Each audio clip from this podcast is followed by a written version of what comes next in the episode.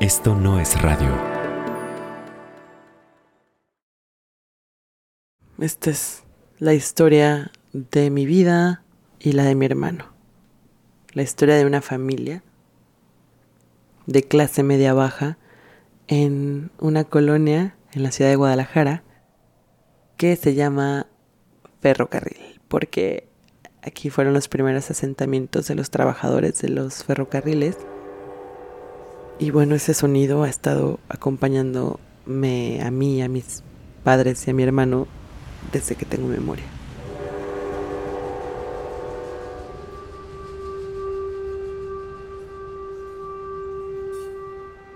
Es muy extraño cómo en mi familia a veces a todos nos parece conveniente actuar como que no sabemos algo los unos de los otros, como una especie de pacto de silencio que mantiene la casa en tranquilidad, pero que ahora que lo pienso nos hace unos completos desconocidos.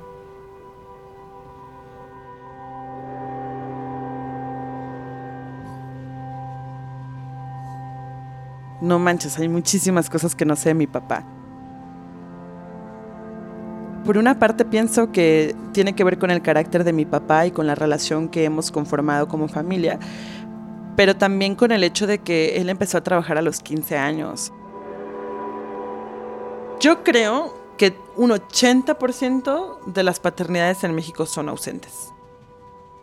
Es una ausencia emocional, a veces física, empujada por el capitalismo, ¿no? Como por la precariedad, por el trabajo. Es decir, no creo que mi papá sea un padre ausente por su forma de ser necesariamente, pero sí, sino que es un padre ausente porque no puede serlo, no podía hacerlo de otra manera, ¿no? Tenía que trabajar. Creo que mi papá no ha estado en momentos importantes de mi vida. Eh, graduaciones, recitales de ballet, mi primer trabajo, mi primer logro como periodista. Mi papá trabaja en la empresa de Ferromex. Es ferrocarrilero. Mi papá llegaba de trabajar, ¿no? Entonces llegaba cansado y se iba y se acostaba, ¿no? Entonces, uno como niño, pues lo que hace es querer buscar a su papá, ¿no? Es de como que, ay, deja voy con mi papá. Y mi mamá nos agarraba y nos regresaba y decía, no, este, tu papá no lo molestes porque está dormido, tiene que descansar. Como que ser ferrocarrilero representa parte de su identidad muy profundamente, ¿no? De tu identidad como hombre además, ¿no? Y mi papá ha trabajado ahí desde hace muchos años, su papá trabajaba ahí y me parece que su abuelo también trabajó allí. Y Aldo iba a entrar a trabajar ahí eventualmente. Cuando me enteré yo de que mi papá tenía otra familia, fue cuando estábamos en la primaria. Y al principio pues éramos muy pequeños, pero ya cuando fuimos creciendo en la secundaria, en la preparatoria, pues era como que ya algo normal, ¿no? Porque hablaba con ellos, a veces iba a comer con ellos, pero otras veces era como de que, como, ¿por qué, no? O sea, él tiene a su familia ya, ¿no? Entonces Nunca fue un tabú, la familia de mi papá siempre ha estado en su vida y mi mamá siempre le ha insistido como que está en la vida de sus, de sus hijos, de sus otros hijos, digamos. Ay, es que odio esta palabra, odio la palabra otro, porque deberíamos ser todos parte de la misma familia extendida. Yo nunca tuve una plática con mi papá sobre sexo, así como de que te tienes que proteger, eh, tienes que usar condón, tienes que cuidarte. Con el tema de la diversidad sexual, mis papás siempre anteriormente eran muy cerrados. La primera vez que yo escuché un tema así de bisexualidad, este, fue una vez que estábamos viendo un programa mi hermana y yo de RuPaul Drag Race.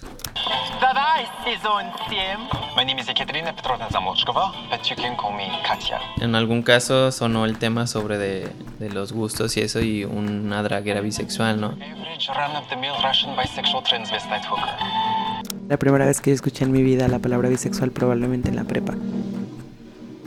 Y desde que escuché la palabra dije yo soy bisexual. Pero como nunca había tenido ninguna experiencia sexo afectiva con ninguna mujer, pues dudé de mí, por supuesto pensé como, no, algo en mí me decía, no, tú no eres, tú no te puedes nombrar así. Este, estuve como alocándome, tratando de experimentar y encontrarme como con mí mismo, ¿no? Salí este, a un barecillo y conocí ahí un muchacho, pues ya estuvimos bailando perreo. Al día siguiente me preguntó que si yo era gay, ¿no? Y ya le dije de que no, soy bisexual. Y me decía, es que eres un hetero curioso. Fue difícil porque todos tienen esa mentalidad de que, ah, es que eres gay de closet y no lo quieres decir, ¿no? Un día fuimos a la feria del libro aquí en Guadalajara y yo fui con mi grupo y estaba con mi mejor amiga, Paula. Y desde que llegamos me dijo como, oye, te tengo que decir una cosa. Me tomó las manos y me dijo, soy bisexual. Y yo, por primera vez en toda mi vida, respondí yo también. Y ya, así salí del closet. Esa fue mi salida del closet para mí misma incluso. Y mi vida cambió. Y ya después ella me platicó también que ella era bisexual, ¿no? Entonces, yo siento que también ella se reprimía las cosas por la familia, ¿no? Por el que dirán de la familia. Entonces, siento que de, cierta forma fue difícil también para ella el, el estar así. Siento que en mi familia siempre habíamos tenido la oportunidad de evadir los problemas que nos atravesaban a todos. Y lo que pasó el año pasado, de alguna manera nos, nos hizo imposible evadir que era algo que nos afectaba a todos y nos hizo imposible mirar para otro lado.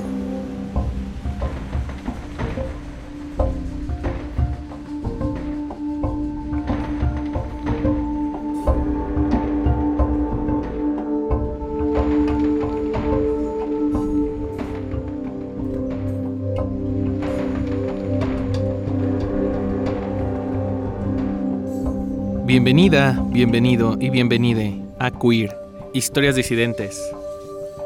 Yo soy Eric Yáñez. En este podcast, esto ya lo saben, nos gustan las historias chiquitas. Esas historias que están escondidas a simple vista. Esas que son tan comunes, que están normalizadas. Cuando Ale llegó conmigo y con el equipo de Queer a hablarme de su historia y la de su hermano Aldo. Estaba preocupada porque era una historia muy normal. Pero yo creo que nada hace más daño que la violencia normalizada. En nuestras vidas, en nuestra familia y en nuestras relaciones, a veces nos acostumbramos a lidiar con cosas violentas a través del silencio pero yo siempre he dicho que las conversaciones más difíciles y también las más sanadoras son aquellas que no se tienen. Por eso, queremos tener esa conversación, para romper con esos ciclos, que a veces incluso van de generación en generación. Este es el octavo episodio de nuestra segunda temporada y se llama Un pacto de silencio. Bueno, a mí a los 15 años me empezaron a caer muchos veintes. Empecé a, a entender la diferencia de clases que había entre yo y, y el mundo al que aspiraba. Y entonces todo lo que había en mi casa empezó a molestarme, ¿no? como que mi papá no solo no estuviera porque siempre estaba trabajando, sino que ese trabajo constante para mí no era reflejo de la forma en la que vivíamos. Y empecé a estar insatisfecha. Además, aunado a eso, mi relación con mi madre se había deteriorado mucho a través de la adolescencia. Peleábamos por todo, gritábamos, me corría de la casa y yo decía que sí, me iba a ir y agarraba mis cosas en bolsas negras y sentía que, que ya era momento de salirme, pero pues siempre regresaba porque pues a dónde podía ir. Un día, en la prepa, me enamoré de una muchacha. Recuerdo que le decían Kitty. Y pues era una chica rubia, tímida, muy alta. El caso es que compartimos algunos mensajes de texto un poco más subidos de tono, románticos. Y mi mamá así tomó un día mi celular, vio los mensajes y, me dijo con el celular en la mano, entonces ahora eres lesbiana. Y recuerdo que me paralicé de miedo y solo respondí, no, soy bisexual. Y me dijo, ¿qué significa eso? ¿No? Como enojadísima. Y me dijo, solo eres una promiscua. Y yo sin decir nada, como solo llorando, esperando que, que terminara, ¿no? Y yo ya no quería más, como que mis padres y la vida que ellos habían elegido intervinieran en la mía. Decidí que, que era momento de salirme, de, de buscar mis propias cosas. No sé, yo siento que a esa edad una quiere que le pasen cosas, ¿no? Y, y bueno, eventualmente me pasaron, pero no tan buenas.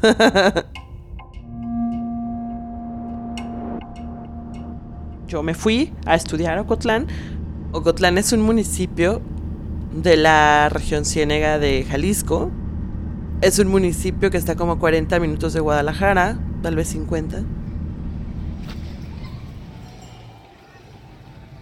Recuerdo estar subiendo mis cosas a la casa en la que me iba a quedar y recuerdo haber sentido como el nudo en la garganta mi papá, recuerdo que me abrazó así muy fuerte y recuerdo que nos abrazamos un ratote así, cosa que es muy rara que hiciéramos. Y no lloró, fue el único que no lloró, pero, pero sé que fue un momento muy, muy fuerte para él, ¿no? Creo que su masculinidad sobre todo es hiper retraída, ¿no? Como yo no quiero compartir mis emociones. Y la universidad un poco es como, pues te deja tu suerte pues te vuelves loco. O sea, hay mucho de dónde escoger y muchas cosas que hacer. Como poder salir, como poder eh, probar sustancias nuevas, por ejemplo, o intentar relaciones, eh, no sé, de noviazgo, de amor. La gente nos odiaba en ese tiempo porque cuando había una fiesta, pues los vecinos no dormían, ¿no? Entonces muchas veces esas fiestas terminaban con la policía llegando como a, o reglamento llegando a multarte por, por hacer mucho ruido. Me recuerdo caminando entre mis compañeros, hablando de libros que estaba leyendo o de chismes que había entre gente de, de la carrera. Cuando, cuando se prestaba la oportunidad, pues también ibas viendo con quién te ibas a acostar esa noche, ¿no? Em, cuando estaba en Ocotlán, yo todavía tenía muchas dudas sobre cómo quería ser bisexual, ¿no? Obviamente fue mucho más libre porque, digamos, si salía con una chica no tenía que explicárselo a mis padres, pero no quería como decir esto de soy bisexual a todo el mundo, ¿no? Y entonces las veces que, que llegué a salir con chicas allá, sí nos besábamos en público y salíamos juntas todo el tiempo, pero por ejemplo en la escuela eh, casi no nos veíamos, ¿no? Hacia dentro del campus.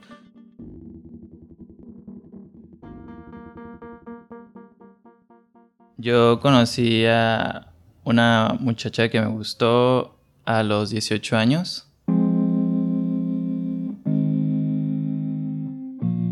Nos conocimos en una en un cumpleaños de una de sus amigas que teníamos en común. Me pasó su número, yo empecé como a hablar con ella. Como a los tres meses de habernos conocido fue cuando ya le propuse pues que fuera mi novia. Antes de conocerla sí me lo había cuestionado el, los, los gustos que llegaba a tener o las personas que me empezaban a llamar la atención, pero siempre era como de que no, es que no puedo sentir esto, no puedo pensar eso porque pues yo soy hetero, ¿no? O sea, a mí me gustan las mujeres y me tienen que gustar las mujeres, ¿no? Mi relación al principio empezó como que normal, como color de rosas.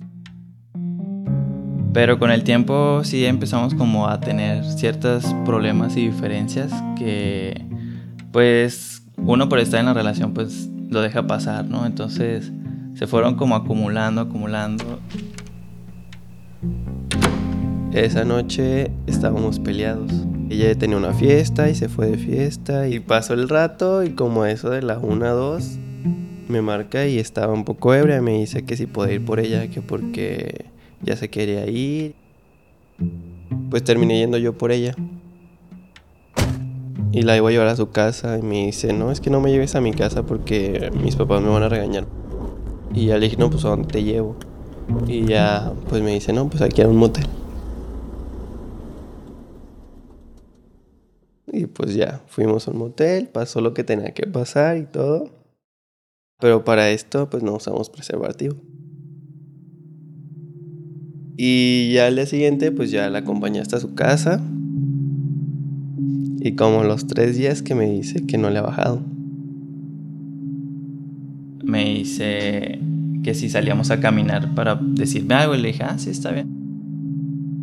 Y sacó la prueba de embarazo y me dijo, estoy embarazada. En ese momento me dio miedo y le dije, le dije ¿de verdad? Y me dijo, sí, estoy embarazada. Porque no me esperaste a hacerte la prueba, ¿no? Le dije, porque pues, yo quería estar presente, pues porque... Bueno, al menos yo lo veía como algo importante para mí, ¿no? El saber que, que estaba embarazada. Yo tenía 22 años y ella también tenía 22 años. Me sentía pues feliz y tranquilo porque pues sabía que sí podía echarme como el, el compromiso. Yo desde que tengo memoria, yo siempre he querido tener un hijo. Yo siempre me veía como un papá, pues. Mi deseo de ser padre, pues siento que empezó desde muy chico, yo creo que cuando estaba en la prepa. Cuando yo iba con mis amigos a sus casas a hacer tareas o a jugar, siempre estaba sus papás y se agarraba jugando con nosotros, así, ¿no? Y cuando ellos venían a mi casa, pues nunca estaba mi papá. O estaba dormido. Y me decían, ¿y tu papá? Y yo, ah, está trabajando. Y, ay, ¿en qué trabaja? No, pues ferrocarrilero. Ah. Y siempre pasaba eso, ¿no? Entonces yo decía, cuando yo sea padre voy a hacer esto, o cuando tenga mi hijo voy a estar con él y hacer esto, ¿no? Entonces desde muy temprano siento que fue como que muy... Lo deseaba mucho como tener a mi propio hijo.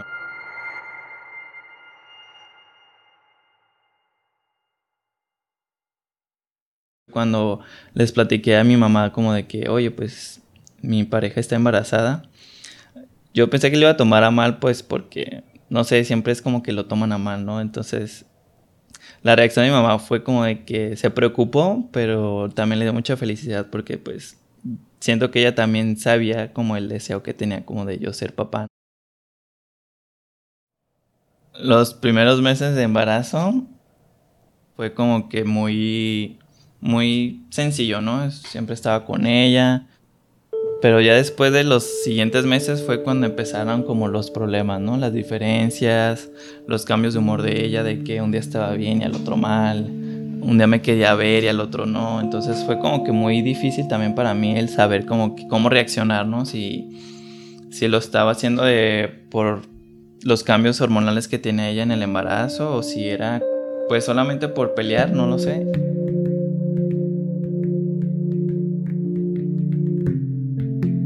Yo tenía 20 años, estaba estudiando periodismo y conocí a esta persona que también es periodista y que es casi 20 años más grande que yo. Lo que según yo iba a ser un romance de una noche terminó siendo una relación de cuatro años. Él era casado, así que al principio la relación era como a escondidas, ya sabes. Y después las cosas empezaron a poner muy, muy serias, muy intensas. Él terminó su relación, nos fuimos a vivir juntos casi de inmediato y pues allí comenzaron los celos y las discusiones estúpidas que luego se transformaban en, en peleas, ¿no? Como muy complejas. Entonces yo estaba pasando por esta transición en la que estaba dejando a mis amigos de la escuela y no tenía nuevos amigos porque siempre estaba en esta relación dejé de ir a las reuniones familiares, a las cenas, a los cumpleaños y comencé a verme a mí misma sola en esta relación.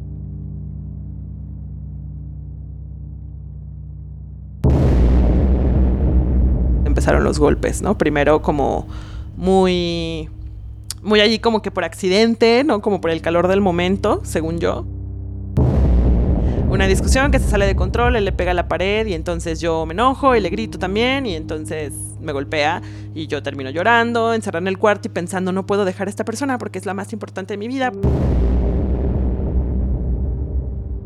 Cada que me peleaba con esta persona, regresaba a casa de mis papás.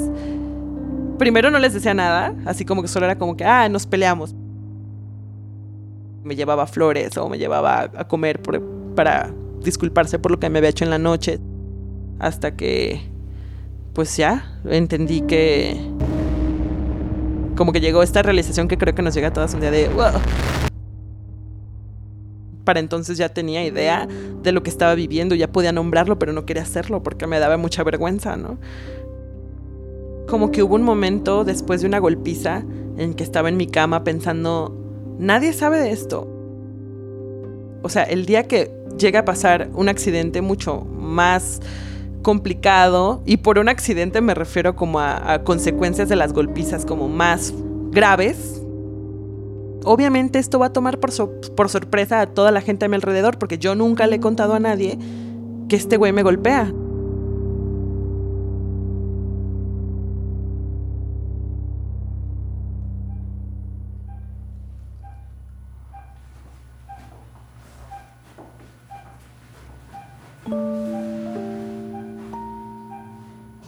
27 de febrero fue cuando se le reventó la fuente en la tarde. Afortunadamente estaba ahí con ella. En friega nos fuimos al hospital a, a que pasara todo. Y fue muy difícil.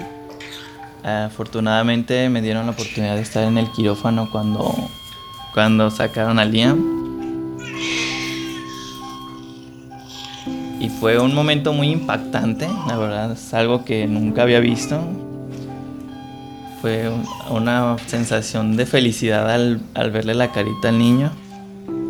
Y ya cuando lo pusieron en la como en una camilla el niño, me, me mandaron a hablar a mí para revisar que el niño tuviera como que todas sus extremidades, todos sus deditos. Y fue muy emocionante, muy feliz, no sé, muy y a pesar de que Liam no fue planeado, es un niño muy amado y muy querido.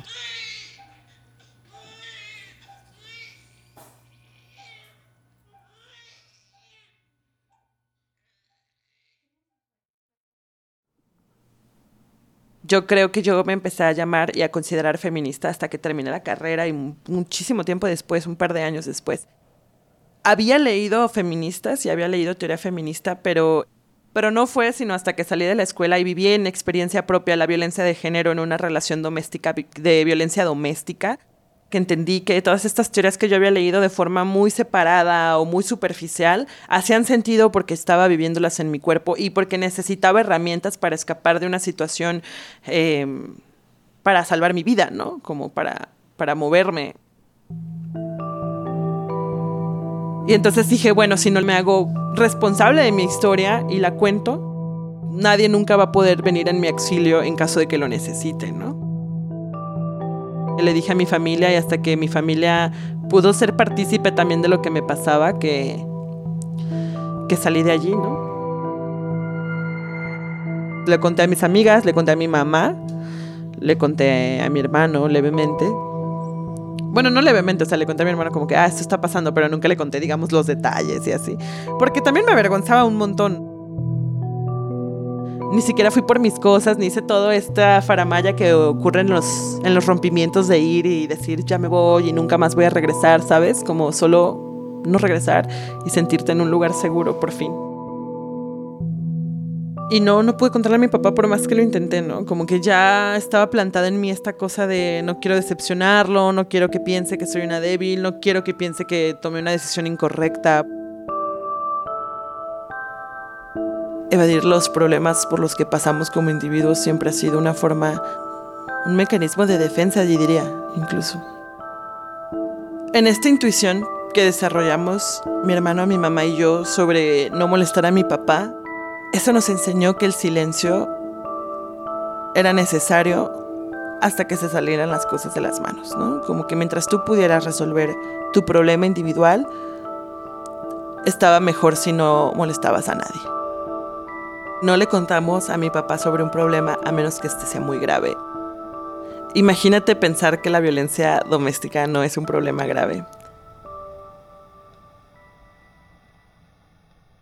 Fue un momento de, buscar estar acompañada y mi hermano jugó un papel importante porque sí nos acompañamos un montón. O sea, él sí le contaba cosas y, y sí había, mucho, había muchas conversaciones largas. Nos conocimos un montón durante esa temporada.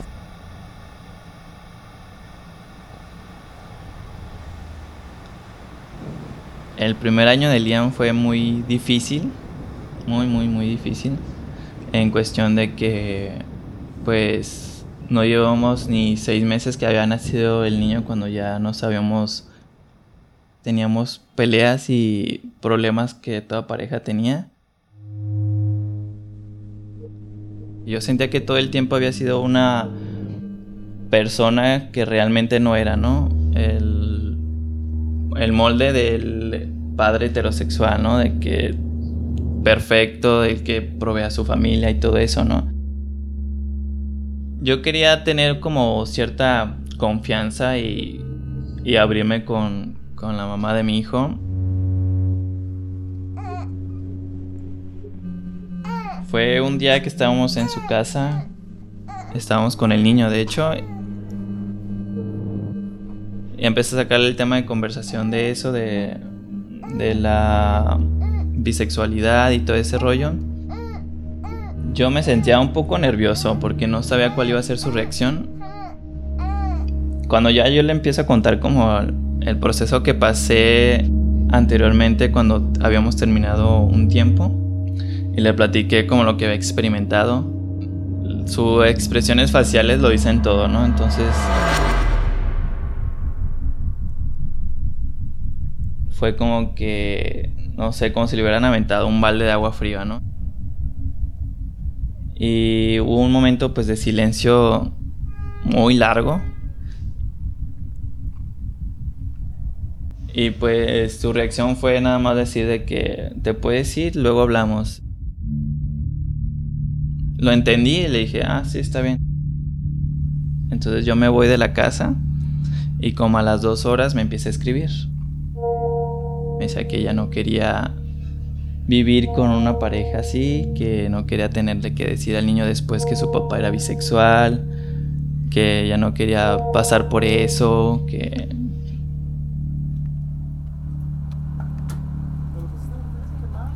Estaba trabajando cuando este, le quiero mandar un mensaje para saber cómo está el niño. Y pues me doy cuenta que no le llegan los mensajes, ¿no? Entonces... Y le marqué pues me mandaba buzón, ¿no? Y intenté como mandarle también mensajes por Facebook para ver como que qué estaba pasando. Y pues resultaba que también estaba bloqueado, ¿no? Y eliminado. Me dirijo a su casa y pues me abre la puerta, ¿no? Entonces su primera reacción de ella fue como de que, ¿qué quieres, no? Y ya fue como de que, no, pues vengo a ver a mi hijo, ¿no? Vengo a ver al niño. Y me dice, no, no te voy a dejar verlo. Y ya le dije como de que, pues, ¿por qué no? O sea, ¿con qué derecho me prohíbes ver al niño, no? Y me dice, no, no te voy a dejar verlo. Y hazle como quieras, ¿no? Y pues me cierra la puerta, ¿no? Sentía un coraje muy grande, pero también dije, a ver, tranquilízate me fui a mi casa y pues me agarré llorando del coraje y de la tristeza.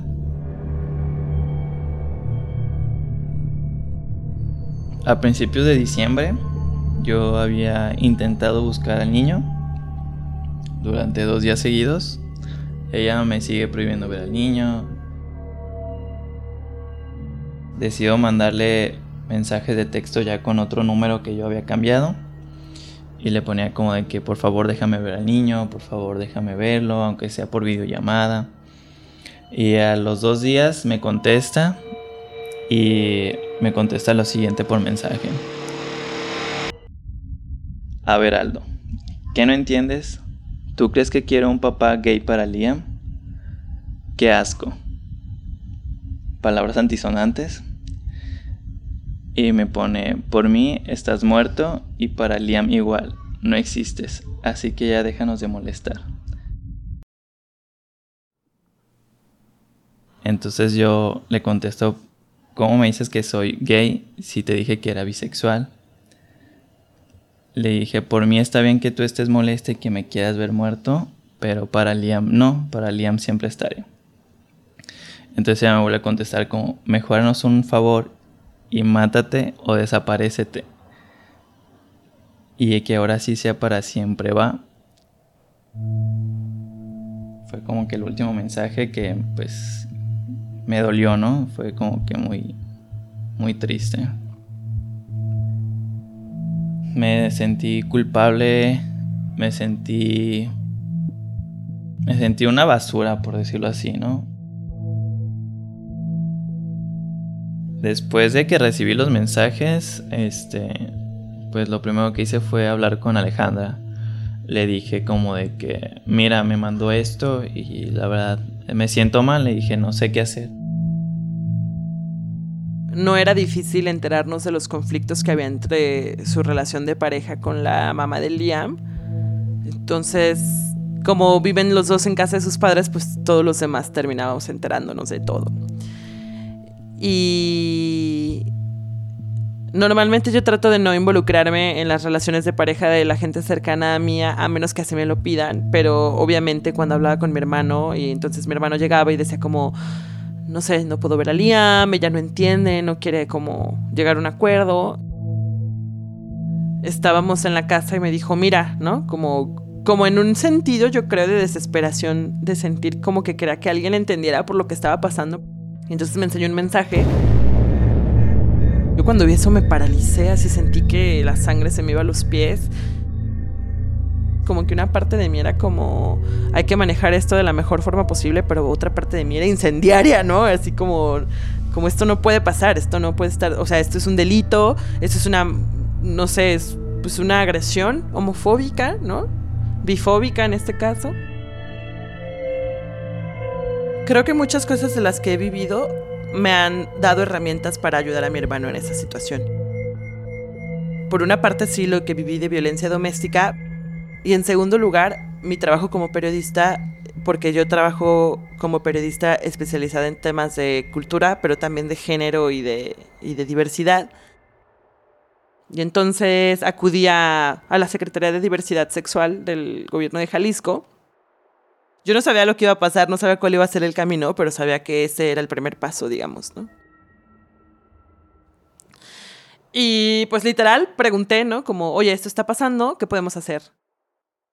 Lo primero que tiene que pasar es que Aldo tiene que hablar con mediadores que le expliquen qué es lo que puede hacer. Y entonces me pasaron el teléfono de un par de abogadas. Y ella me decía como de tranquilo, mira, tú ahorita no te, no te estreses, no te enojes, trata de calmarte Puedes ir con esta fulana, puedes ir con esta licenciada, con esta la psicóloga. Y me dice, y ya está en ti si tú quieres como aceptar la ayuda o, o no. Las abogadas lo ayudaron, em, le dieron varios caminos a seguir en todos fueron muy explícitas que podían tardar mucho tiempo y que tenían que ver con la voluntad de la otra persona creo que solo pues trataba de decirle que estábamos ahí, que cualquier cosa que él decidiera pues se, iba, se le iba a apoyar, hasta que la situación un poco se, se empezó a hacer más pesada justo por la cercanía de Navidad y tal, y la presión de mis papás de que no estaba viendo al niño y de que el niño no estaba en la casa. Mis papás me preguntaban, pero ¿qué hiciste, no? O sea, ¿por qué está reaccionando ella así, no? Porque ella no les decía el por qué, ¿no? Yo en ese momento aún no me abría con mis papás, aún no les decía sobre mi bisexualidad. Tenía que inventar excusas, ¿no? De que no, es que me cachó mensajes en el celular o no, es que para mí era más fácil decirles que era infiel a decirles que era bisexual, ¿no? Entonces... Mi papá estaba enojado conmigo. No me hablaba y me decía que era mi culpa. Así de que yo estaba, no sé, haciendo algo y le decía, ¿me das chance de ir al tal lado? Y me decía, es más importante irte para allá que ir a buscar a tu hijo. Y yo mejor me quedaba callado y no le decía nada para pues, no pelearme con él. Para mí es más fácil comunicarme con mi papá por mensajes que en persona hablando. Por mensajes le, sí le pregunté. Le dije, no sé si estás molesto, triste, aguitado, decepcionado de mí, pero quiero que sepas que a pesar de eso yo te quiero mucho y que pase lo que pase, pues te voy a seguir queriendo. Y ya no esperaba una respuesta y sí me respondió, me dijo, estoy muy molesto porque no puedas ver al niño, porque esta mujer nos prohíba como tener contacto con él. Y yo le dije, pero ¿por qué piensas que es mi culpa? O sea, ¿por qué piensas que el que no me dejen ver al niño es mi culpa? Me dijo algo así como de que soportar las cosas que me hacía ella con tal de estar con el niño. Y yo le dije, ah, ok, entonces debo que dejar yo mi felicidad, lo que soy, lo que siento, lo que quiero, nada más por estar con esta mujer y poder estar con el niño. Me dijo, pues sí, yo así le hice. Pensé, dije, ay, ¿a poco mi papá quiere que pase lo mismo que pasó él? Su primer matrimonio fallido pues fue este fallido desde que empezó y él estuvo con ella por sus hijos. ¿Por qué me voy a sentir mal de lo que soy, lo que siento, no? O sea, no, y no por esto voy a estar con una persona que pues no me quiere.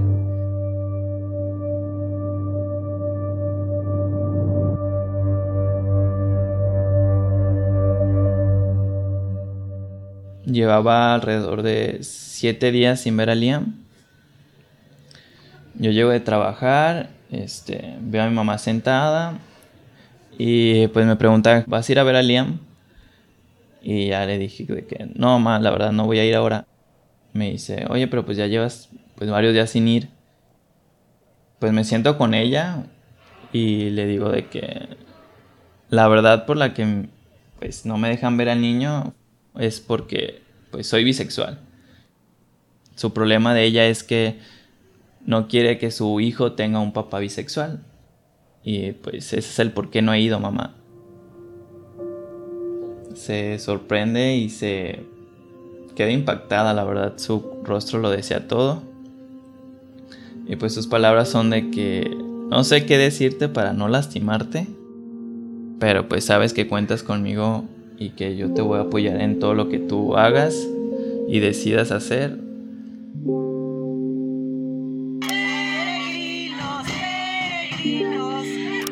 Bueno, la Navidad en mi casa siempre es muy diversa, ¿no? Como que siempre comenzamos en casa, terminamos en casa de mi abuela y luego de allí como que cada quien agarra su rumbo.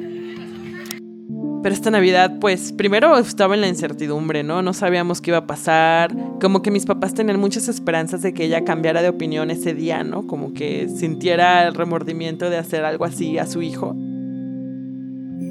Yo tenía como Mm, el deseo de que mi hijo pasara una Navidad conmigo y la ilusión también de que estuviera como con sus abuelos, con mis primos, con mis tíos, este, abriendo sus regalos ahí con mis abuelos.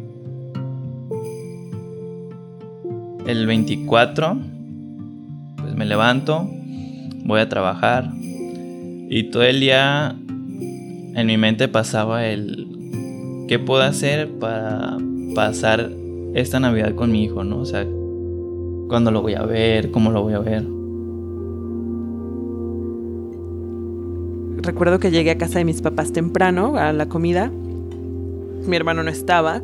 Estaba mi papá y mi mamá. Habíamos pedido, creo que pierna mechada, ¿no? Como una cosa que se come muy tradicionalmente en Navidad en Guadalajara. Comimos los tres en el comedor viéndonos a las caras y de pronto alguien decía como, ay, ¿se acuerdan que Liam le gustaba esto, no? Como, ¿se acuerdan que, no sé, Liam quería esta Navidad un, un muñeco, un triciclo, una bicicleta? Pero no, no se lo vamos a comprar porque pues si ya no lo vamos a ver. Por la noche fuimos a casa de mi abuela en carro, los tres también, mi mamá, mi papá y yo. Y Aldo, pues creo que le mandé varios mensajes como que, hey, vamos a estar aquí, si quieres venir, pues acá vamos a estar en casa de la abuela y tal. Me sentía muy deprimido, muy triste. Y la verdad no quería como estar con nadie, ¿sabes? O sea... Y él así como, no, bueno, no sé, tengo mucho trabajo, veo si después puedo, ¿no? Como, como en la noche les aviso y tal. Salí de trabajar como a las 10. Entonces lo que hago pues es agarrar un taxi, me voy a mi casa. Y ya por allí de la medianoche, a la hora en la que todos se dan el abrazo de Navidad, eh, pues nos mandó un mensaje de, no, yo creo que me voy a quedar a dormir acá en la casa, ¿no? No, en ese momento yo así lo pensaba, yo así lo veía, ¿no? De que ya no va a pasar, o sea, nunca voy a volver a ver a mi hijo.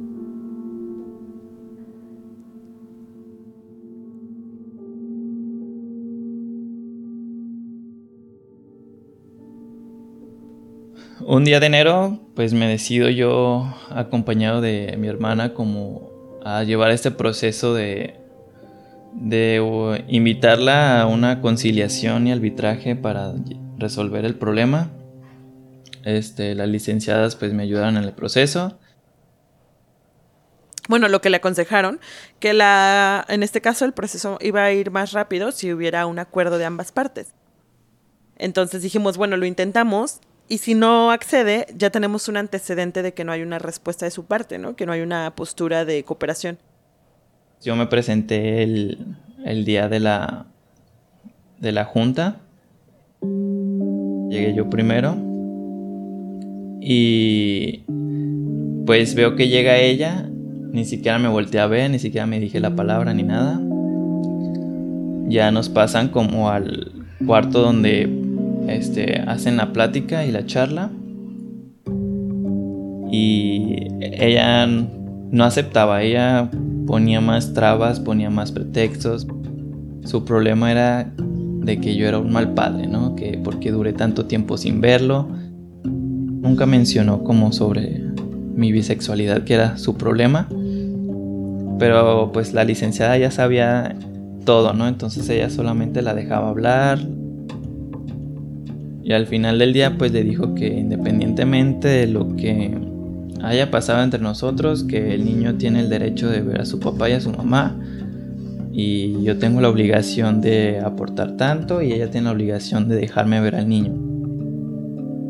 Fue un acuerdo en el que básicamente hicieron algo que nunca habían hecho en su relación, que es decir, ¿qué va a pasar si tú y yo no estamos juntos un día? ¿Cómo vamos a hacer para compartir a nuestro hijo, ¿no? Y pues tuvieron varias charlas, llegaron a varios acuerdos. Y después de que salimos de ahí, pues ella pegó por su cuenta y se fue. Y no tardó ni una hora, dos horas cuando me empezó a mandar mensajes como de que no puedo creer que me hayas demandado, no puedo creer que hayas hecho esto. Le dije, yo no lo hago por ti, le dije, yo lo hago por el niño, yo, yo lo hago por ver a mi hijo.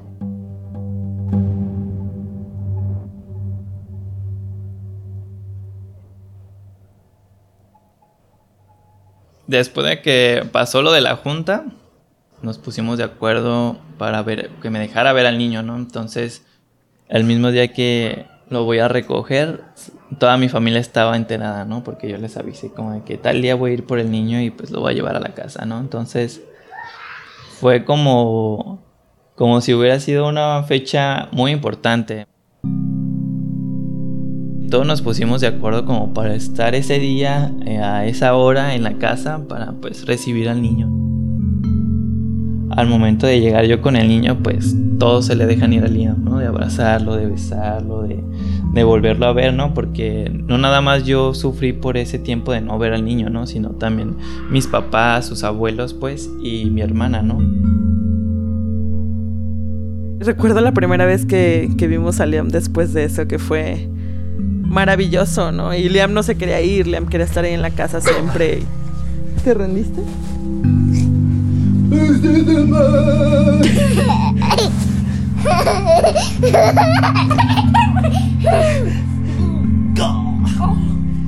Acordé con su mamá de que se quedara a dormir conmigo.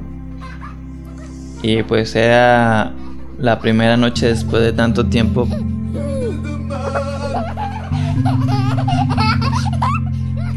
Y lo que recuerdo es que pues me ponía sus manitas en la cara y me decía que me quería hasta el espacio y que, que si mañana íbamos a, a jugar al parque, ¿no? Entonces su inocencia y su cariño es tan, tan sincero y tan especial que pues sí me, sí me llegó y sí me agarré llorando y pues... Si Alejandra no me hubiera apoyado en este proceso, yo creo que hubiera durado meses sin ver a Liam. Fueron seis semanas que no lo pude ver. Para mí fue como no haberlo visto en años, te lo juro.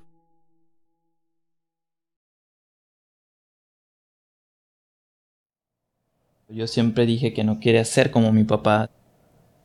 Es muy difícil porque ver a mis amigos, a amigas, primos, ver que sus papás son muy ausentes.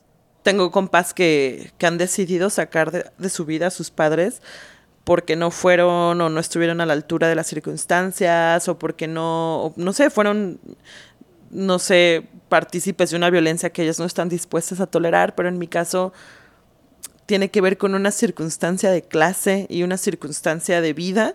Siento que me faltó más vulnerabilidad con mi papá, ¿no? De que me dijera algún consejo, alguna historia de su pasado, alguna anécdota, ¿no? Entonces siento que de cierta forma hubiera ayudado más en mi carácter también.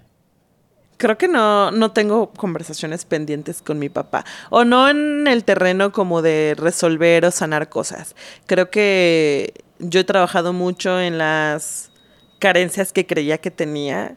Y ese es mi trabajo, ¿no? Y él sabrá si en algún momento quiere sanar las suyas, que seguro son un montón, pero no me consta.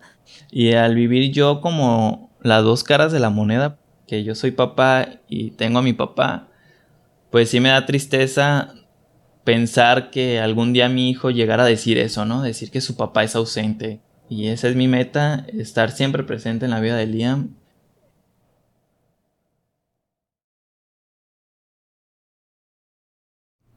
Ok, listo. Que si tenemos suficiente pila. Sí. ¿Sí? Le acabo de cambiar las baterías por unas nuevas, mira. Ay, tienes que estar checando que esté prendido este, güey. Ok, bueno. Porque la otra vez no sé por qué, en qué momento dejó de grabar. ¿Va? Vente. Ok. ¿Ya? ¿Sí? Ah. Cuando empezamos a hacer este episodio le decía a Eric, el productor del podcast, que siempre que escribo sobre mi papá pienso que nos enseñó una especie de lenguaje telepático para nunca tener que hablar con él, ¿no? Como que mi mamá nos enseñó a entender cuando está enojado o cuando no tiene ganas de hablar con nosotros. Pero le decía que era como si tú, mi mamá y yo hubiéramos hecho un equipo para molestar a mi papá lo menos posible, ¿no? De que hay que confabular los tres para que él no se moleste de nada, ¿no? Y es súper doloroso, güey. Creo que la parte que yo más sufrí, por ejemplo, digo que es que cuando escucho tu historia, luego cuando la ves, como que, güey, yo estaba súper tranqui, o sea, yo como nunca molesté a nadie. Ah, bueno, no, sí molesté a mucha gente, pero más bien como que mi, mi forma de palearlo era como, váyanse a la verga, ¿no? Como yo no los necesito, yo me voy a vivir sola, ¿no? Yo me voy con mis cosas y nadie se meta en mi vida y nadie me diga nada. Que ya, bueno, ya, ahorita me dirás cómo lo viste tú. Por ejemplo, eso que dices de que mi mamá siempre nos hacía como no como no molestar a mi papá con nuestras cosas, sí es- le agradezco a mi mamá porque imagínate, si, si llegamos a decirle algo que nos pase a nosotros, a mi papá, a lo mejor la respuesta que te- tuviera ante nuestros conflictos no iba a ser la mejor, ¿sabes? Y a lo mejor no se va a sentir a hacer más, pues sentirnos más mal, ¿sabes? Entonces sí, como que sí sientes que sí te protegió de algo importante. ajá, Pero ¿y de qué sirvió esa protección? pues de nada, pero Eso es a lo que me refiero, güey. O sea, esa protección, ¿protección de qué o para qué? O sea, no sé, a lo mejor estaríamos más jodidos si no nos hubiera protegido de eso, ¿no? Como a lo mejor ahorita nos llevaríamos peor o estaríamos separados, ¿no? Como que no seríamos, entre comillas, una familia feliz. Pero luego pienso como que, güey, no sé, a lo mejor mi relación con los hombres sería distinta, ¿no? O a lo mejor tendría relaciones más bonitas o, o no me costará tanto trabajo demostrar mi propio afecto, ¿no? O Pero yo me pregunto, por ejemplo, qué clase de familia queremos ser con Liam, güey. ¿No? Como qué queremos que él saque de todo esto, ¿no? Como a mí no me gustaría que si él llega a ser una persona bisexual o no, como no se lo pueda decir a su papá, ¿no? O no nos lo pueda decir a nosotros, o piense, güey, si les digo. O no me gustaría que Liam estuviera en la escuela pensando como que no, güey, tengo que sacar por los dieces porque si no, no me van a querer, güey, ¿no? Es como, fuck. No sé. Y pienso, por ejemplo, en el proceso que vivimos de cuando no lo podías ver. No sé. Dinos cómo te sientes de todo. pues sí, de cierta forma está haciendo un proceso todavía difícil, pero mira, ha dado buenos resultados. Mira, ya estoy viendo al niño y dar el siguiente paso. ¿Y cuál es el siguiente paso? Pues estar bien emocionalmente yo conmigo mismo, estar con el niño, de estarlo viendo más seguido. Yo siento que sí soy un buen papá. No, solo eres un papá bisexual. Soy, soy un papá bisexual. Es la cruz que me tocó cargar. ¿Qué sientes? No sé. Sí, me siento orgulloso de ser bisexual y de ser un papá bisexual, porque en realidad, pues estoy dando lo mejor de mí, ¿no? Entonces, ¿por qué me sentiría mal de, de ser lo que soy, ¿no?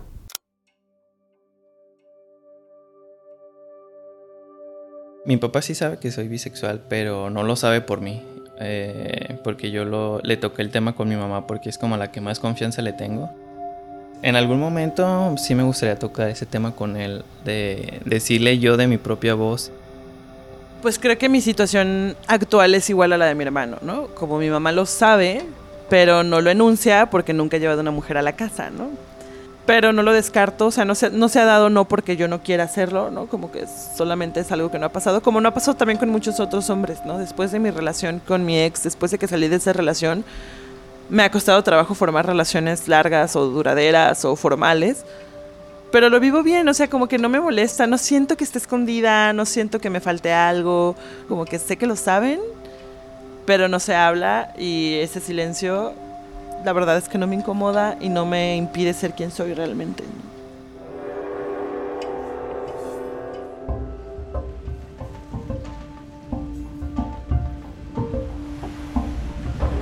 El que alguien de la familia se haga un ferrocarrilero es como un gran logro porque el ferrocarril siempre estaba en la familia en todos los aspectos. Yo quería entrar a esta empresa Ferromex porque para mí era un como un sueño estar en el mismo trabajo que mi papá. Al principio yo sentía que era una obligación, la verdad. Y ahora siento que todo se acomodó, estoy actualmente ahí trabajando y me gusta mucho, la verdad me gusta mucho. Y siento que se acomodó las cosas porque hablo más con mi papá. Mi relación actual con él es muy comunicativa ya a comparación de antes. Siempre voy y le platico todo lo que hice en el trabajo, en mis prácticas o en la escuela. Siempre le voy a agradecer lo bueno y lo malo que me dejó de aprendizaje y que siempre va a quererlo su hijo, ¿no?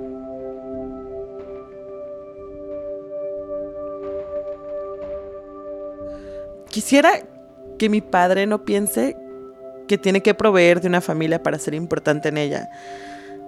Porque yo lo voy a querer siempre por, por la persona que es y por el padre que ha sido conmigo y no por el padre que no ha sido conmigo, ¿no? El día del padre de este año decidimos llevar a mi papá a comer a un restaurante de mariscos que le gusta mucho. Y fue una sobremesa muy bonita, no sé decir por qué. Creo que solo quizá porque la tormenta ya había pasado, eh, mi papá estaba muy contento, ¿no? De hecho, cuando llegó la cuenta, nuestro regalo era la comida y él dijo como que no, yo quiero pagar todo porque para mí el mejor regalo es que estemos juntos comiendo ahorita.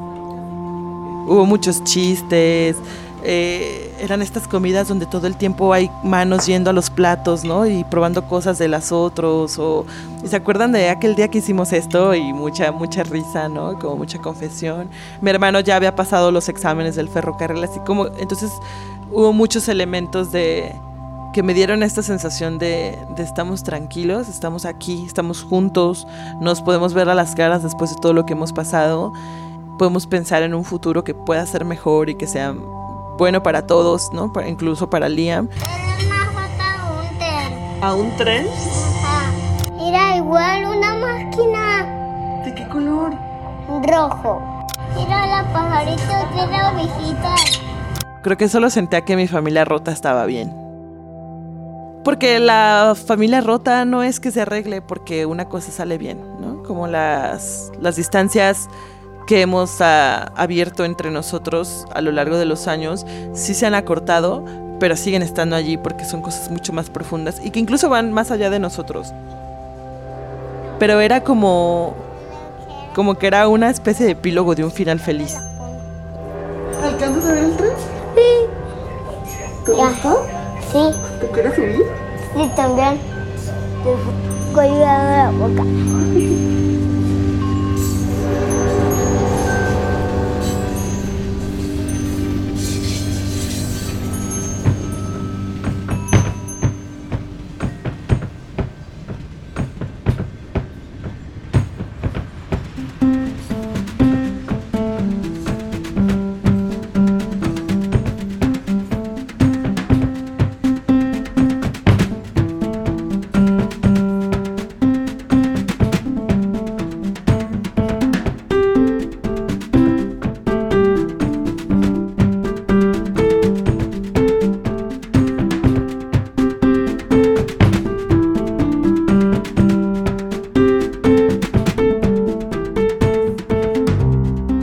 Muchas gracias a Ale y a Aldo por contarnos su historia y por coproducir este episodio con nosotros.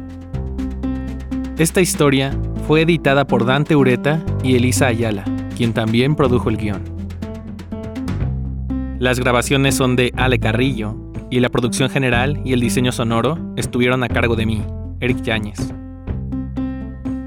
Utilizamos música de Blue Dot Sessions. Agradecemos todo el amor y el apoyo que le han dado a Queer durante todo este tiempo. No olviden regalarnos una calificación en Spotify o en iTunes, de recomendarnos en Twitter, de mandarnos un mensajito bonito de lo que significa este podcast para ustedes. Y también no olviden compartirle este podcast a esa persona con quienes compartirían un auricular viajando en tren, o en un autobús, o en un avión, o con cualquier persona que necesite oír una historia como esta. Si quieren más contenido como queer, con esta calidad y con estas historias tan íntimas, busquen Esto no es radio, el podcast emblema de nuestra casa productora, en la que podrán escuchar historias reales sobre situaciones límite, recuerdos inmortales y conflictos internos. Busquen Esto no es radio, es el podcast del Loguito Rosa. Nos escuchamos en 15 días.